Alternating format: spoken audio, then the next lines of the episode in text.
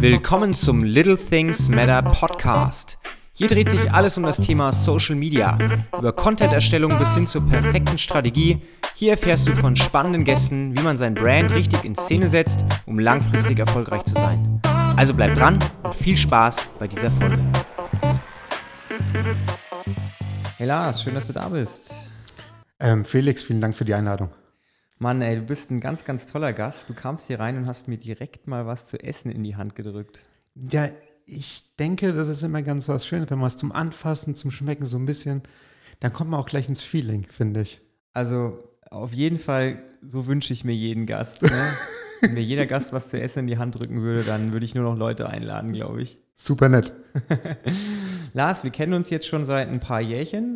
Die letzten Jahre haben wir hauptsächlich sportlich zu tun, aber wir haben euch, ähm, die Bäckerei Burger, auch schon öfter mal für ein Event gebucht, für so kleinere Snacks. Und wir sind, oder ich und meine Freundin, wir sind ähm, Stammgäste hier in der Filiale in, im Ort. Und äh, ich dachte, es wird mal Zeit, dass wir mal jemanden in den Podcast holen, der in so einer Branche wie du arbeitet, in so einer lebensmittelherstellenden Branche, weil ich finde, das ist einfach eine Thematik, die viel zu wenig Bedeutung bekommt, besonders ne, in dieser schnelllebigen Zeit, aber auch in einer Zeit, wo man einfach ja, am liebsten alles billig und nur noch beim Discounter kaufen möchte. Und vor allem finde ich es auch spannend, da gehen wir dann auch später nochmal drauf ein, wie sich euer Unternehmen präsentiert und vielleicht auch entwickelt hat in der letzten Zeit, weil ihr seid ja jetzt nicht der klassische Dorfbäcker mit einer Filiale, sondern das Unternehmen Bäckerei Burger ist ja schon eine größere Nummer. In der Region auf jeden Fall, würde ich mal sagen. Ähm, ja, den Namen hast du schon gesagt. Ich bin der Lars äh, Burger von der Bäckerei und Konditorei Burger. Ähm, ist ein familiengeführtes Bäckerei- und Konditoreiunternehmen. Und wir kommen aus Aschaffenburg und machen auch für die, für die nähere Umgebung von Aschaffenburg so ungefähr bis Frankfurt ähm, produzieren wir Lebensmittel ähm, vom Kaffee bis äh, zur Bäckerei. Und unsere, wo wir viel Wert drauf legen, ist Regionalität und auch äh, Bioqualität. Das ist ein ganz, ganz wichtiger Punkt, glaube ich. Ne? Also die Menschen haben sich in den letzten Jahren ja extrem stark gewandelt. Ne? Also früher hieß es ja immer, Geiz ist geil und billiger kaufen ist immer besser. Aber ich habe so das Gefühl, dass sich in den letzten Jahren da so ein bisschen was entwickelt hat. Mittlerweile hat ja jeder Discounter-Supermarkt auch so ein gewisses Bio-Sortiment und man liest ja immer Bio hier, Bio da. Keiner hat eigentlich einen Durchblick, was Bio überhaupt bedeutet.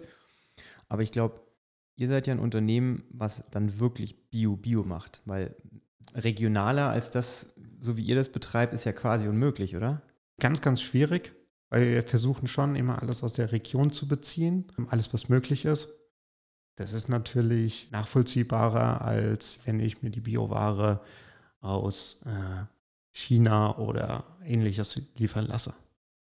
Kann man da überhaupt von Bio sprechen, wenn es also, ne, klar, vielleicht Bio, aber ich meine, was in Deutschland als Bio deklariert wird, ist ja vielleicht in einem anderen Land komplett anders. Generell ja. Es gibt verschiedene Zertifizierungsfirmen, auch wie das bei uns ist. Da werden wir einmal im Jahr kontrolliert. Ähm, alles, was in Richtung Bio geht, wird kontrolliert, was verarbeitest du, ähm, ist das alles biozertifiziert, ähm, passt auch die Menge von dem, was du äh, produzierst. So und so viel ähm, kaufst du ein und so und so viel verarbeitest du. Ähm, aber ist natürlich schwierig von wegen, was ist jetzt? Du kannst die Felder nicht besichtigen.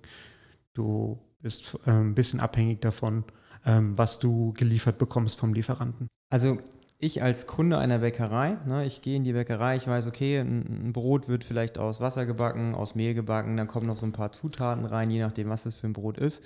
Und ähm, am Ende weiß ich, okay, da kommt dann so ein fertiges Brot raus. Ne? Aber in diesem, in diesem Wertschöpfungsprozess, da steckt ja schon so ein bisschen was dahinter. Kannst du mal so grob abreißen, wie man sich das vorstellen kann, von der Rohware bis hin zum Brot, das dann im fertigen Regal liegt? Ja, ähm, wir bestellen das natürlich bei unserem äh, Müller aus der Region. Der liefert uns das an. Ein Teil vom Getreide wird dann auch von uns gemahlen. Das Biogetreide mahlen wir bei uns in der Mühle zum Beispiel. Ähm, Dann bereiten wir natürlich ein paar Sachen vor, das Sauerteig oder ähm, Kochstücke fürs Brot. Und dann wird es abends hergestellt und morgens wird es, am nächsten Tag wird es dann ausgeliefert. Dann kommt es direkt in den Laden und dann bist hoffentlich du da und nimmst dir eins mit.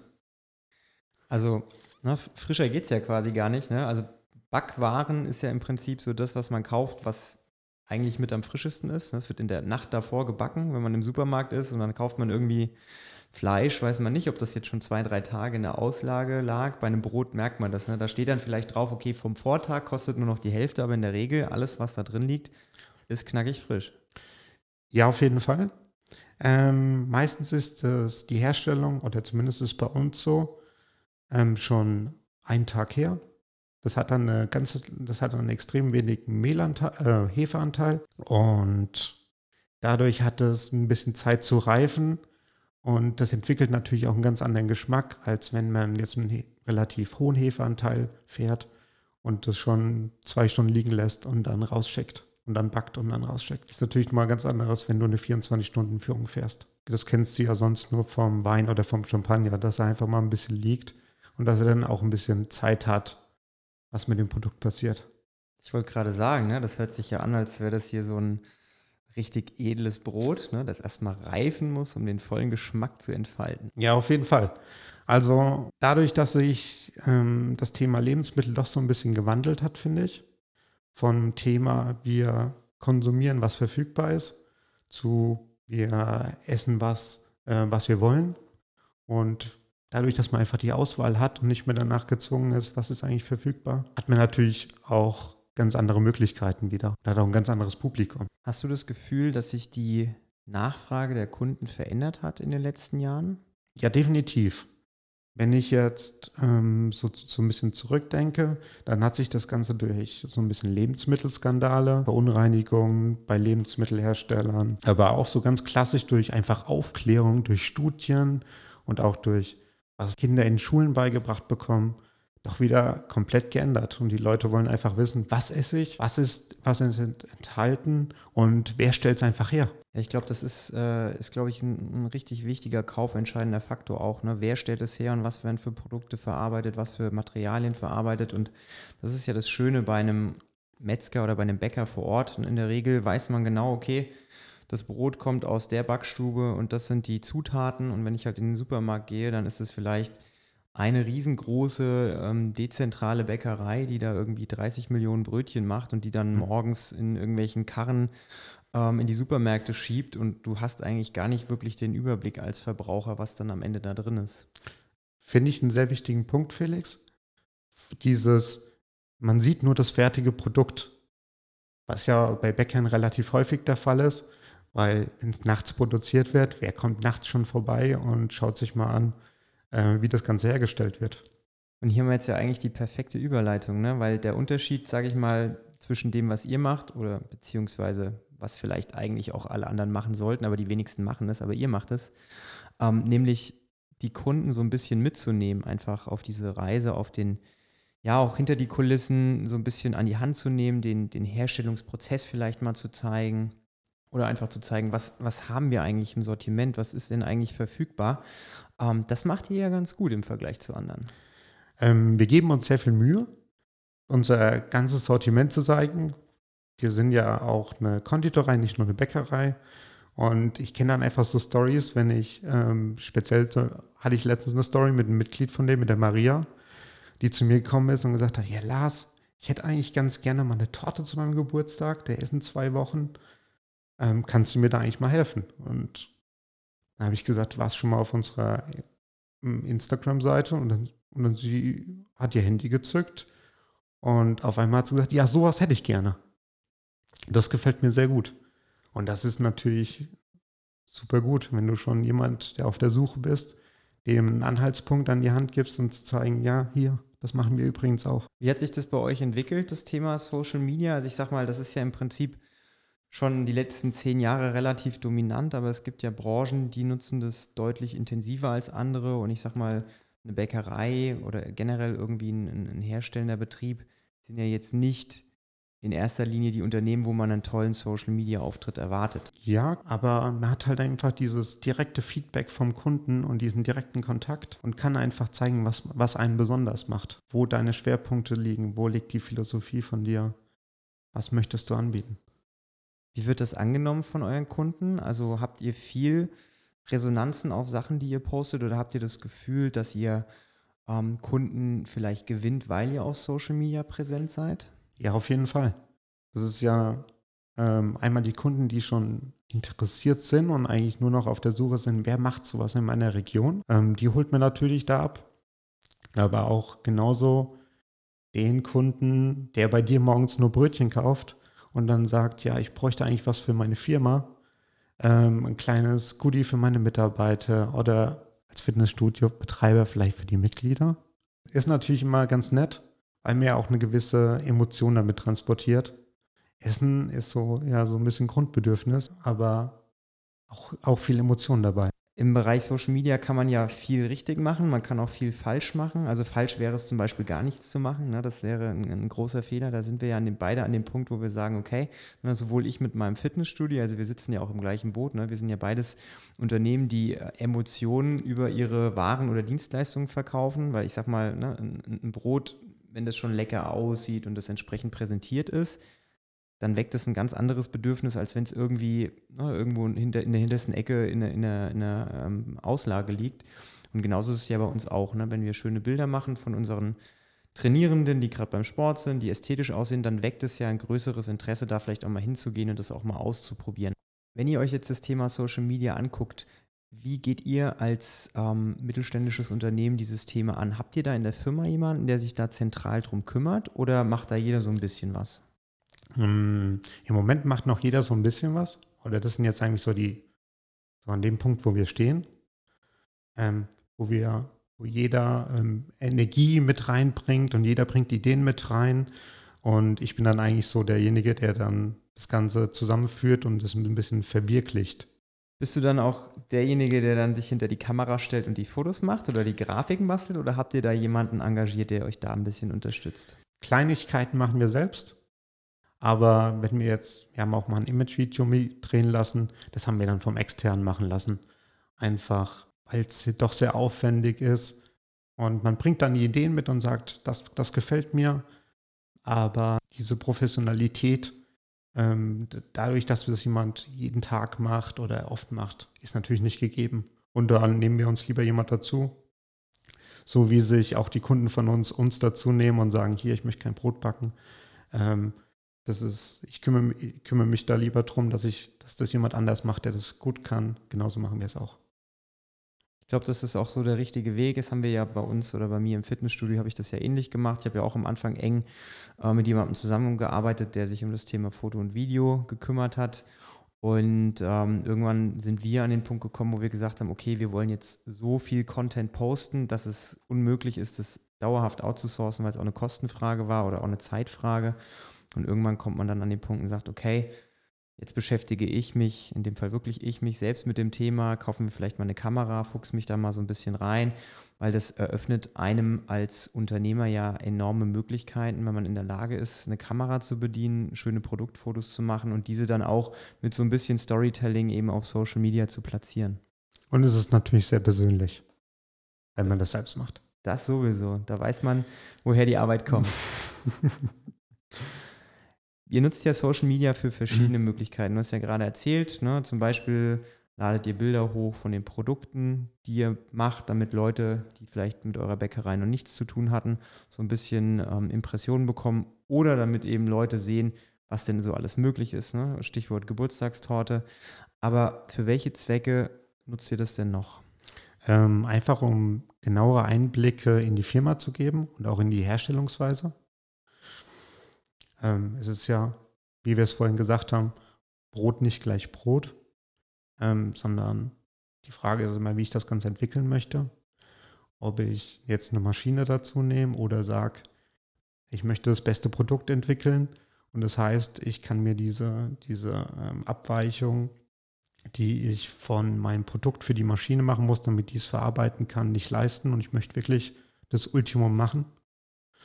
Und muss man das natürlich auch zeigen. warum man einen gewissen Preis dafür nimmt, warum unser Brot jetzt ähm, im Preis natürlich deutlich teurer ist, als wenn ich äh, für 1,49 Euro 500 Gramm im Supermarkt kaufe. Muss man natürlich den Kunden auch zeigen, was machen wir anders, was ist das Besondere bei uns. Stichwort Transparenz, ne? das ist ja genau das, was du gerade beschreibst. Also ich glaube, auf der einen Seite, ich meine, du bist Unternehmer, ich bin Unternehmer, wir wissen beide, wie man einen Produktpreis berechnet, ne? dass man nicht einfach aus dem Bauch heraus sagt, ja, das Brot kostet bei meiner Konkurrenz auch 2,49 Euro, also kostet es bei mir halt 2,48 Euro, dann bin ich ein bisschen drunter und alles ist gut, die Leute kaufen es bei mir, sondern man muss Faktoren einrechnen wie Löhne, man muss Faktoren einrechnen wie Produktqualitäten und wenn man das alles zusammenrechnet, dann gibt sich halt am Ende ein Preis. Ne? Und wenn der Preis halt deutlich über dem liegt, was entweder die Konkurrenz macht oder was eben die Discounter machen, und dann muss man natürlich sagen, okay, hör mal zu, Kunde, ne? das Brot kostet nicht einfach nur so 5 Euro bei uns, sondern das kostet 5 Euro, weil. Und das sind die Punkte. Und ich glaube, so wie ich die Erfahrung gemacht habe, dass ähm, Leute durchaus bereit sind, einen gewissen Mehrpreis zu bezahlen, wenn sie darüber aufgeklärt werden, warum sie diesen Mehrpreis bezahlen. Das sieht man ja im Supermarkt auch. Ne? Bioprodukte sind teurer, werden aber trotzdem gekauft, weil die Leute eben so eine gewisse ja, Bildung bekommen, entweder durch den Laden selbst oder eben durch soziale Medien oder irgendwelche Dokus, die sie schauen. Dann heißt es, okay, äh, Massentierhaltung ist super schlecht, ich kaufe jetzt nur noch Bio. Also ne, lege ich einen Euro mehr an und kaufe mir halt das Biofleisch.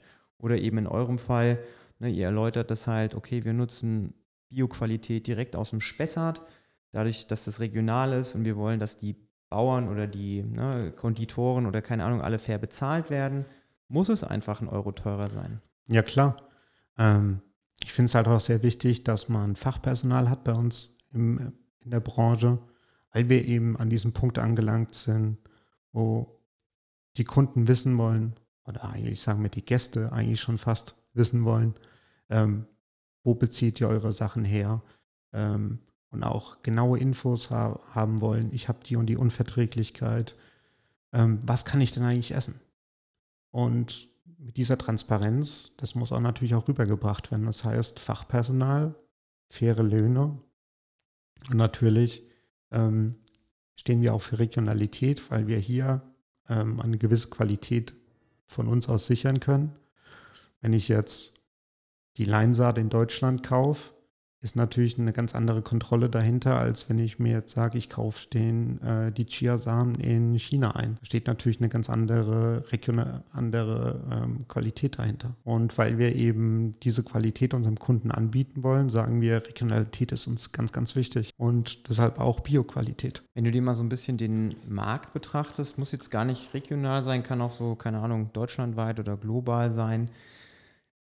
Wie würdest du da die Entwicklung deiner Mitbewerber beschreiben? Also sind alle so hinterher, das so offen zu legen, sei es jetzt was die Transparenz angeht, als auch das Thema Social Media vielleicht, oder stecht ihr da aus der Masse hervor? Generell würde ich sagen, wir stechen aus der Masse hervor. Aus dem Grund, weil das Bäcker-Image eigentlich sehr klassisch ist, was noch in den Köpfen festhängt und sich erst das Ganze mit eben was wir vorhin angesprochen hatten, Lebensmittelskandalen und Studien einfach so ein bisschen gewandelt hat.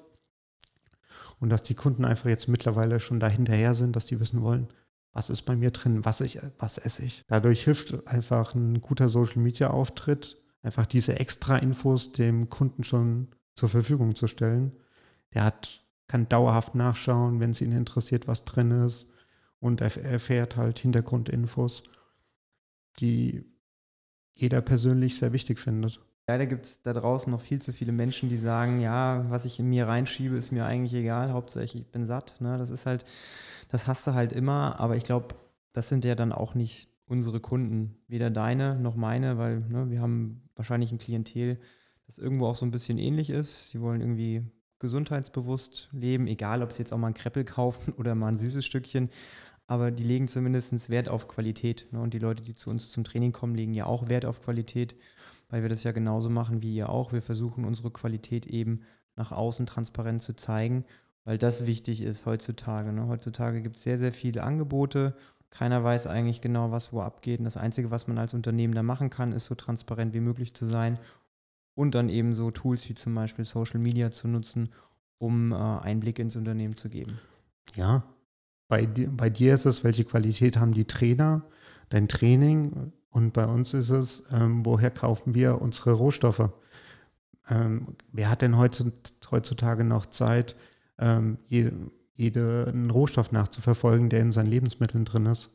Und da finde ich es ganz, ganz wichtig, dass man sich, wie du auch beim Social Media Thema, irgendwie Partner suchst oder ähm, den Partner für andere machst, dass man sich dann auch bei den Lebensmitteln einen Partner sucht und sagt, das möchte ich gerne konsumieren und dem vertraue ich, dass der äh, eine gute Qualität mitbringt. Sehe ich ähnlich. Lars, ähm, was glaubst du, wohin entwickelt sich eure Branche in den nächsten Jahren? Also ich denke, ähm, wenn man so den Zeitstrang anschaut, dann war ja früher der Essen, was verfügbar ist. Jetzt sind wir bei dem Punkt, wir suchen uns aus, was wir essen wollen. Und eigentlich sind wir gerade, würde ich sagen, an dem Sprung, wo jeder drüber nachdenkt, was sollte ich eigentlich essen, um meine Leistungsfähigkeit ähm, so lange wie möglich hoben zu halten. Das bedeutet, es wird alles noch nachvollziehbarer, noch transparenter, die Produktqualität muss noch besser werden? Ja, auf jeden Fall. Der Standard geht auf jeden Fall immer weiter nach oben. Es wird immer einen Anbieter geben, der mehr Qualität mitbringt und sich im Markt äh, etablieren will. Also ich bin mir auf jeden Fall sicher, dass die Bäckerei Burger da ganz, ganz oben mitspielt. Also ich kann aus eigener Erfahrung nur sagen, dass alles, was ich bis jetzt gegessen habe, und das war schon einiges, weil wir kennen uns ja schon so ein bisschen länger, ähm, und die Kreppel, die hier liegen übrigens auch, die sehen auch sehr, sehr lecker aus. Die gibt es heute Abend als Nachtisch. also ich bin mir sicher, dass ähm, ihr da schon einiges richtig macht, sowohl was die Qualitäten angeht, als auch was eure Mitarbeiter angeht. Also ich habe ja den ähm, das Glück, dass ich einige eurer Mitarbeiter kenne, weil wir die auch sportlich betreuen und da wirkt jetzt auf jeden Fall jeder relativ zufrieden. Also ich habe zumindest äh, nichts Gegenteiliges gehört. Also ich glaube, dass die Gesamtpalette bei euch sehr, sehr gut passt und äh, ich hoffe natürlich, dass sich auch für euch die Zukunft rosig entwickelt. Wir geben weiterhin unser Bestes und versuchen uns mehr weiterzuentwickeln. Das ist so ein schönes Schlusswort. Lars, vielen, vielen Dank, dass du da warst, dass du so ein bisschen einen Blick hinter die Kulissen gegeben hast, eines doch äh, traditionellen, klassischen Unternehmens, das aber den Sprung auch irgendwie in die Moderne geschafft hat und immer noch dabei ist, sich weiterzuentwickeln. Also es hat mir auf jeden Fall viel Spaß gemacht. Felix, vielen Dank für die Einladung. Ähm, hat super viel Spaß gemacht und Nochmal vielen Dank, dass ich kommen durfte. Sehr, sehr gerne. Wenn jemand ähm, die Bäckerei Burger gerne mal auf Instagram angucken möchte, dann ist es bestimmt möglich. Definitiv. Etwa unter bäckerei-burger.de, unsere Internetseite, oder Bäckerei-Konditorei Burger. Sehr gut. Und ihr habt ja auch einige Filialen. Wo sind die denn überall verstreut? Ähm, wir sind in, um, in und um Aschaffenburg am besten. Das geht von ein bisschen Spessart, Leidersbach, Buchental, aber in der Stadt sind wir eigentlich in jedem Stadtteil vertreten. Also es gibt quasi keine Ausrede, wenn ihr aus der Region kommt, nicht mindestens einmal irgendwo reinzustolpern und ein leckeres Stückchen oder ein Brötchen oder vielleicht sogar ein ganzes Brot zu probieren. Überhaupt nicht. Wir freuen uns sehr. Super. Wir hören uns beim nächsten Mal. Bis dahin. Tschüss. Ciao.